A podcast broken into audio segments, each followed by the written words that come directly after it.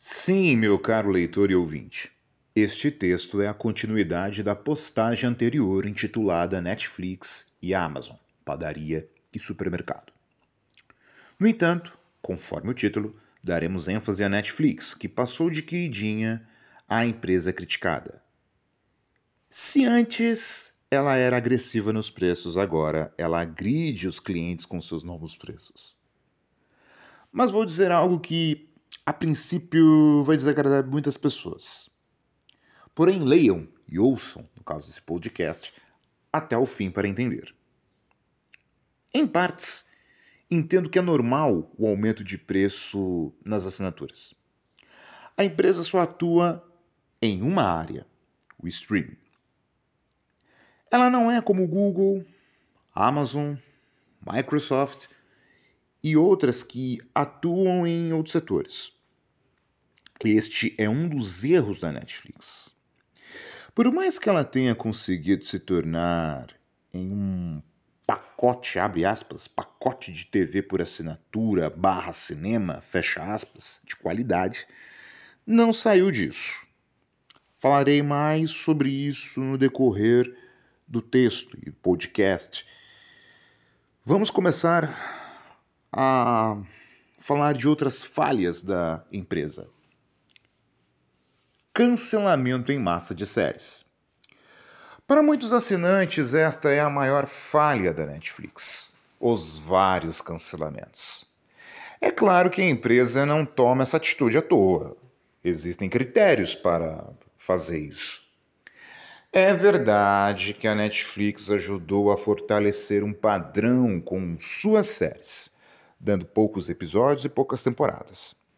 É bem verdade também que muitas séries de TV que foram renovadas acabaram se desgastando e, em vários casos, tornaram-se muito chatas. Nesse sentido, eu tendo a concordar com a empresa. Mas deveria ter um número máximo de temporadas para séries de grande sucesso e repercussão.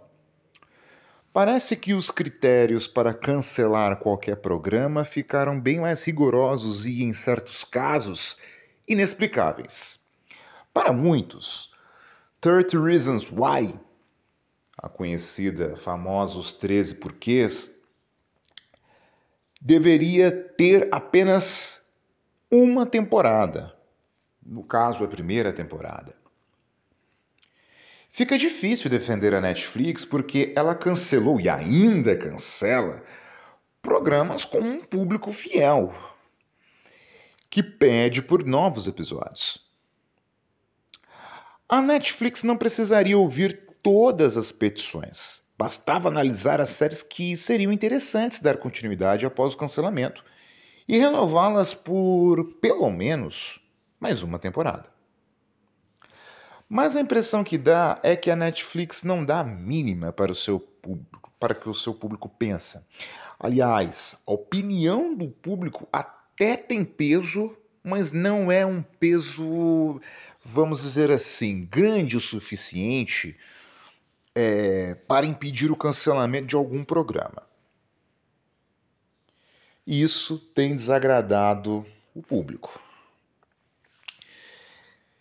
No passado recente, curiosamente, a Netflix teve a fama de reviver, ressuscitar algumas séries, como You. Inclusive vai ter a nova temporada. Aumento do preço das assinaturas. Esse problema tem muito a ver com o nosso país. O timing da Netflix foi péssimo. Além dela aumentar os preços em um momento economicamente ruim para o país, ela ainda deu uma grande oportunidade aos seus concorrentes de crescerem no Brasil. HBO Max, Globoplay, Disney Plus e uma queridinha minha, Amazon Prime, tem a grande oportunidade de disparar no país. Trabalhar em apenas um único setor apesar de a empresa ter sido uma imensa inovação no meio audiovisual, ela não trouxe mais nada de novo. a empresa poderia ter procurado ideias novas. Poderia ter buscado outras áreas com as quais pudesse fortalecer sua marca, feito parceria com outras empresas, explorado melhor suas séries com produtos licenciados, jogos, para oferecer mais produtos aos seus clientes. Essas coisas poderiam diminuir as críticas ao aumento de preço, mas a Netflix preferiu aumentar os seus preços e não trazer nada novo, a mantê-los. Não trouxe mais inovações, mas trouxe aumentos.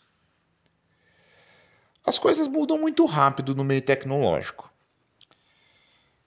É possível que haja uma reconsideração da Netflix, ou talvez a empresa mantenha os novos preços e no Brasil ela perca a liderança. Quem vai reinar no streaming brasileiro? Não sabemos.